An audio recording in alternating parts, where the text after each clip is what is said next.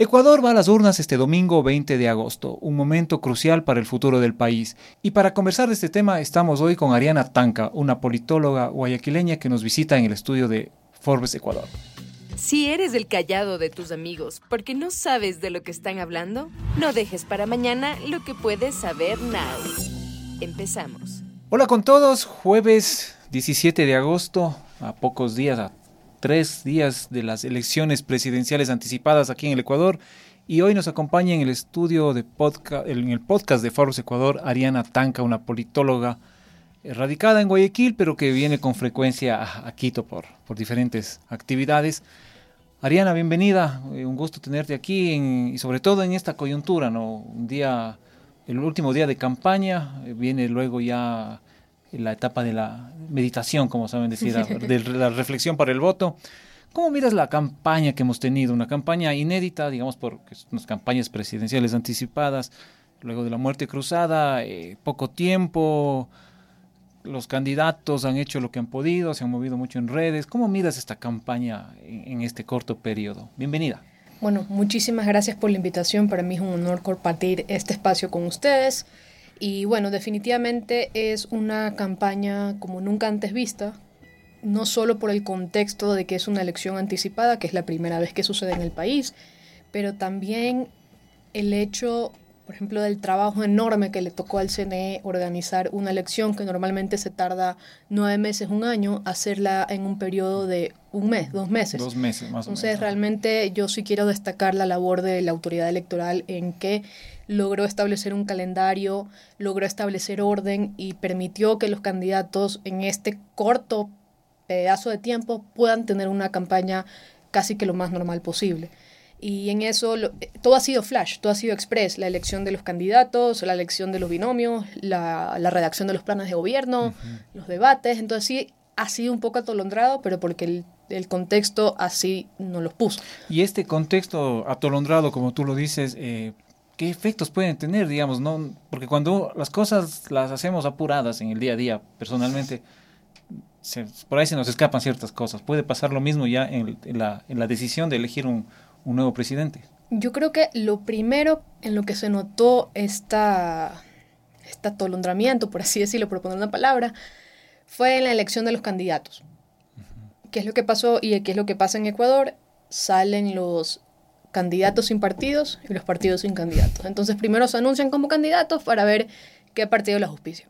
Entonces eso es el primer error. Y el segundo error, y eso también lo vimos en la elección de los binomios, que incluso un candidato se adelantó con su binomio a decir mi binomio es fulanito, mientras que el Tribunal Contencioso Electoral estaba revisando eh, el tema de la paridad de género que estaba dentro de las transitorias de las reformas del 2019 del Código de la Democracia. Entonces, un día fue binomio y el día siguiente tuvieron que buscar a la pura otra persona. Y así a muchos les tocó, porque yo te he puesto que muchos tenían en mente, como ya el CNE había dicho, que no se iba a aplicar la paridad de género, muchos tuvieron que ah, muy rápido conseguir una... Para cumplir ese requisito. Exacto. Y de ahí lo que más me preocupa es en los planes de gobierno. Yo los leí los ocho, hay buenas propuestas, o sea, no al César lo que es el César, hay buenas propuestas, eh, pero algunos sí se nota que fueron muy hechos al apuro, eh, excesivamente largos, cuando es un periodo apenas de un año y medio. Así es. Entonces, ese es el problema. Y ese apuro, ese atolondramiento, seguimos con, esa palabra, eh, no nos muestra como país de apurados o como un país de hacer las cosas siempre al último, digamos. Tenemos plazo para entregar el examen, tenemos plazo para matricular el auto, para pagar esta deuda siempre vamos dejando para el último, para el último. Esto tal vez es un, reflejo de, esa, de un, país apurado, de un país eh, que deja todo para el último. Creo que eso es una manera muy específica de describir al país. Somos un país de sucesos y no de procesos. Siempre estamos lidiando con los sucesos, apagando incendios al nivel de política pública. Siempre se están apagando incendios, pero nunca hay un proceso detrás. Y cuando existen procesos, no los queremos respetar y eso se ve sobre todo en las elecciones y eso se ve en el día a día, que hay candidatos que piensan que las normas electorales no les aplican o hay ciertos funcionarios que piensan que las normas no les aplican y quieren asambleístas que piensan que las normas no se tienen que aplicar cuando tienen normas muy específicas que regulan sus funciones. Entonces sí, Ecuador es un país, eh, políticamente hablando, de, de sucesos y no de procesos. No, no nos gusta planificar. Sí, sí, sí, es, es, correcto. ¿Qué va a pasar con el Ecuador a partir del lunes 21 de agosto? ¿Cómo va a ser el Ecuador del lunes 21 de agosto? ¿Cómo, cómo lo miras? Bueno, yo creo que es muy probable que exista una segunda vuelta si analizamos las tendencias eh, de cómo van subiendo o bajando los candidatos. Entonces probablemente el lunes se anuncie una segunda vuelta que muy probablemente sea en octubre, lo cual significaría que tuviéramos que pasar por otro proceso de campaña, debate y luego la posesión de autoridades que más o menos noviembre, diciembre ya tuviéramos conformado un, nuevo gobierno. Pero lo curioso es que en febrero ya empieza el Consejo Nacional Electoral a organizar el nuevo proceso político para 2025. Entonces estamos en febrero, terminamos un proceso electoral. Ahorita estamos en un proceso electoral y en febrero vamos a iniciar otro proceso electoral. Entonces vamos a estar en campaña, no sé, consecutiva. consecutiva Sin mencionar que estuvimos 2021, 2023 Claro. Dos veces en 2023. Así es. Y ahora empieza en 2024 el proceso electoral, establecer un cronograma, presupuesto, definir las fechas de inscripción de candidaturas, al interno los partidos políticos tienen que hacer su democracia interna. Entonces, sí, el lunes es un día más en, la, en el Día de los Ecuatorianos, porque sí que creo que hay que reconocer algo. Estamos aquí en, el, en elecciones anticipadas porque se decretó una muerte cruzada. Sí como un mecanismo, como una válvula de escape a la crisis política. Pero recordemos que una crisis política eh, se resuelve con estas válvulas de escape, como la muerte cruzada, pero no resuelve los problemas del ciudadano de Y los problemas estructurales del país están, digamos, ahí en el rincón, mientras eh, estamos buscando candidatos, eh, generando... Exactamente. ¿Qué ha cambiado desde que se fue la asamblea? Claro. La vida siguió.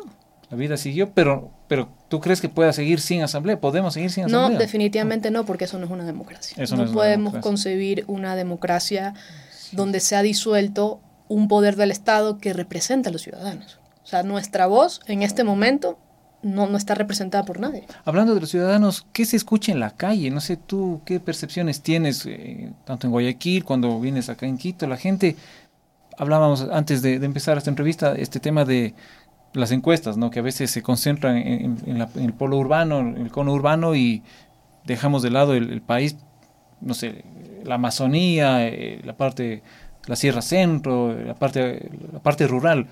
¿Qué, percepción hay, qué percepción tienes tú sobre la, las sensaciones que tiene la gente Yo de creo todos que los sectores? A nivel general, creo que todos los ecuatorianos, desde el más rico hasta el más pobre, nos sentimos eh, sin esperanza. Nos sentimos con impotencia de que incluso en nuestro propio país no podemos buscar oportunidades. Hay mucha gente que ha considerado incluso mudarse a otro país para las mejores oportunidades para su familia. Eh, entonces, y esto no, no, no empieza desde ahora, creo que es algo que se viene arrastrando desde Lenín Moreno, ¿no? que le, esta impotencia ante que el sistema político no cumple con las expectativas ni con las necesidades ciudadanas. Entonces creo que estamos, sentimos impotencia, sentimos miedo, sentimos desesperanza, sentimos que las cosas no va a cambiar. Ahora, en el contexto de la elección, eh, a ver, la ciudadanía, el 90% de los ciudadanos que han sido encuestados eh, estuvieron a favor de la muerte cruzada, porque decían, porque pensaban que el problema del país era la asamblea. Pero mira, se fue la asamblea y aquí seguimos. Entonces, creo que los ciudadanos ven esta elección como una elección más. Y creo que hay una lección, y perdón por la rima, pero que nos dejó febrero eh, con la consulta popular. Que todos los medios manejaron esta narrativa de que el gobierno iba a triunfar y en el día y en la hora él no ganó de forma abrumadora, justamente porque no se consideró la ruralidad. Y no solo la ruralidad, los, eh, la parte urbano marginal de las propias zonas urbanas. Entonces eso creo que es una lección muy grande, de que ahí hay muchas opiniones y expectativas que pueden diferir mucho de lo que se habla en redes sociales, de lo que hablamos entre nosotros, porque finalmente son realidades que lastimosamente no conocemos y que por suerte, digamos, tenemos el privilegio de vivir en una casa, que tenemos internet, que nos podemos informar. Es muy difícil abarcar a todo el país, ¿no? Bueno, pasa aquí y pasa en otros, en otros correcto, países. Correcto, correcto, eso sí. ¿Tú crees en las encuestas a propósito? Más allá de lo que digan, lo que no digan, eh, pero las encuestas siguen siendo fiables a, estas alturas de, de las, del proceso eleccionario y con los antecedentes de elecciones anteriores. Eso es una gran pregunta. Las encuestas no son una bola de cristal. Las encuestas son una foto de un momento muy específico en el proceso electoral o lo, o lo que sea que se esté midiendo. Entonces, una encuesta es buena o mala en la forma en la que está hecha su metodología. Es decir, cómo se eligen las muestras, que tienen que ser representativas y no tienen que ser sesgadas, la fórmula con la que se, se define cuál va a ser el, número de personas a la que se va a entrevistar, cómo están hechas las preguntas, porque no es lo mismo por quién vas a votar y por quién votarías. La respuesta no es la misma. Claro. Entonces, se abre, ¿no? Se abre mucho ahí. Exacto, entonces hay muchas cosas que considerar. Primero tener en cuenta eso, que no son una bola de cristal, son una foto de un momento exacto. Yo puedo hacer una, eh, una encuesta en esta oficina, en este lugar, digamos que soy un cantón. Y el día de hoy pasó Luisa González y se hace una encuesta. Tres días después pasa Daniel Novoa o cualquier otro candidato. Y cambia la encuesta, porque puede ser que la preferencia electoral del ciudadano en ese momento cambió. Está, digamos, fresco el recuerdo del candidato que pasó ayer por mi, por mi ciudad. Entonces yo creo que es mejor ver las tendencias, hablar de tendencias y saber leer las encuestas. Hay encuestas que no son estadísticamente significativas, es decir, que yo no puedo hacer una generalización a nivel país con los datos que tengo, y otras que sí. Entonces creo que eh, es el mayor problema a veces con las encuestas. No digo que no se equivoquen, pero creo que también hay que saber leerlas y saberlas, porque hay encuestas que no están destinadas a ser estadísticamente significativas para hacer una generalización. Y está bien, porque es su metodología, pero hay que saber leerla. Saber leerla y además Ahora las encuestas circulan por redes sociales. Eh, hoy puedo tener una, mañana otra y la veracidad de estos datos no siempre son... Las campañas de los, de los candidatos también las usan como estrategia, que son los push polls, que son encuestas inventadas para posicionar X narrativa. En Ecuador, normalmente, ¿qué se hace? Desde hace varios años, fulanito ya está en segunda vuelta. Y luego del debate pasó eso, ¿no? Al día siguiente o esa misma noche, todos, teníamos en el WhatsApp eh, encuestas de diferentes eh, empresas eh, con diferentes tendencias y... Eso y que todos están en segunda vuelta. Claro, todos están en segunda vuelta. Comparando la clase política de hoy, digamos, 2023, tú que eres politóloga, ¿cómo miras este grupo de candidatos que tenemos hoy frente a candidatos de hace 10 o 20 años? O sea, ¿cómo, cómo, cómo ha evolucionado eso, digamos? ¿Qué tan ¿Qué tan elevado es el, debate? Creo que es una pregunta que ya sé por dónde va tu respuesta, pero ¿cómo miras al, grupo de candidatos que tenemos frente a otros años? A ver, creo que en primer lugar es bueno que tenemos menos candidatos. Ya no tenemos 16, sino tenemos 8. Eh, lo cual hace mucho más fácil para el ciudadano seguirle el paso y poder definir su preferencia electoral. Y sí creo que hay buenos candidatos. Creo que la izquierda ha presentado buenos candidatos, creo que la del centro a la derecha ha presentado buenos candidatos, todos con sus bemoles, ojo. ¿sí? No, no digo que ninguno de estos es ideal, pero sí creo que se han hecho buenas decisiones en ese tema. Lo que a mí me causa desconfianza particularmente es cómo se han manejado los partidos políticos, y no de ahora, sino cómo siempre se han manejado los partidos políticos, ¿no? Eh, hay muchos que se habla mucho de la compra de candidaturas, la, el alquiler de partidos, y eso por supuesto que daña la democracia de un país. Entonces, la clase política tiene mucho que ver con la estructura de los partidos políticos, porque los partidos políticos son los que preeligen la clase política, porque ellos te ponen en una papeleta. Estos creo que son los personajes que yo creo que gobernarían mejor al país en sus diferentes niveles. Y nosotros votamos o no por ellos, pero ellos te dan esa, esa opción. Entonces a veces cuando nos quedamos de un político, ay, que es malísimo, que es incompetente, que ni siquiera hay que lo otro, antes de jalarle las orejas al político, hay que jalarle las orejas al partido. Porque alguien en ese partido pensó que era buena, buena idea ponerlo en la papeleta. Claro, no es que él llegó y dijo... No fue casualidad. O la persona que está ahí está porque quiso, sino hay un proceso detrás. O sea, proceso. debería, exacto, proceso, lo, que tú decías. La democracia interna lamentablemente es un saludo a la bandera. Eh, lamentablemente hay mucha compra y venta de candidaturas, alquileres de partidos. Eh, y por eso es que vemos el desastre que se convierte en la política. Porque, por ejemplo, hoy hay un candidato que lo auspicia en tres partidos. Entonces... ¿Qué les dirías a los jóvenes justamente que, que, que se conectan mucho con esta frase? ¿no? La, hablan de política y dicen, no, yo no quiero saber nada, voy a anular, no voy a votar, no me interesa quién gane. Hoy escuchaba en una entrevista en radio que decía una persona, votar nulo, en el caso de las personas que deciden votar nulo, es como ir a un restaurante y pedir cualquier cosa, y que esa cualquier cosa muchas veces son las obras. ¿Qué les dices a los, qué les dirías a los jóvenes que, que miran este proceso, este, este caos, digamos, eh, democrático, la democracia, se mantiene la democracia, pero en medio de un caos, ¿qué les, qué les dices a ellos? Mi mensaje es que es normal es normal lo que ustedes están sintiendo. Es normal que ante el mal manejo de los recursos públicos, las malas actuaciones de, los, de la clase política, eh, todas las protestas que se han dado, es normal que los ciudadanos se sientan de esa manera, que manifiesten un rechazo explícito al sistema político, porque de hecho apenas un 20% de ecuatorianos confía en el sistema político ecuatoriano y eso nos dice mucho. Entonces, por tanto, es normal que los ciudadanos no se sientan identificados con ninguna de las preferencias electorales. Ahora, eh, yo creo que la democracia no es solo el día de las votaciones, es todo lo que pasa entre una elección y otra. Entonces, por eso, como ciudadanos, debemos de involucrarnos y saber que el voto no es un cheque en blanco votar por alguien no te convierte en cheerleader, en militante, en fanático del partido o del candidato. Simplemente es un voto de confianza. Y que tu deber como ciudadano es fiscalizarlo. Exacto. ver que se cumplan lo que te dio. Entonces, mi consejo es hacer la reflexión de que nos guste o no nos guste, la política nos afecta a todos en todos los niveles de nuestra vida. Las decisiones que se toman ahí arriba nos afectan a todos. Entonces es mejor si participamos a que dejar que alguien tome las decisiones por nosotros. Y a veces la gente dice, yo no soy político, pero ya está tomando una, posición al decir eso, ¿no? Bueno, a, pocos, pocos días, pocas horas, eh, una serie de dudas entre la población. ¿Qué más se les puede decir? A ¿Qué se les puede, si tú estuvieras con los candidatos, ¿qué les dirías? Yo les diría que, que sean realistas y sinceros y transparentes con los votantes, porque muchos de ellos nos subestiman.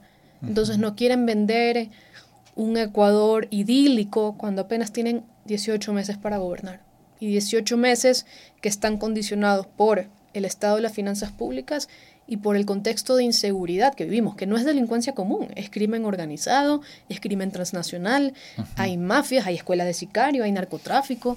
Entonces, que que sean transparentes y sobre todo que tengan la voluntad política, el liderazgo y la entereza de poder llegar a acuerdos políticos con las diferentes contiendas, porque es la única manera en el que se va a poder establecer una agenda país y yo sé que esto es algo trilladísimo, pero, en verdad en este momento lo que más necesitamos es unir a las fuerzas políticas, recuperar el tejido social y establecer un mínimo de acuerdos políticos para que el país trabaje sobre eso.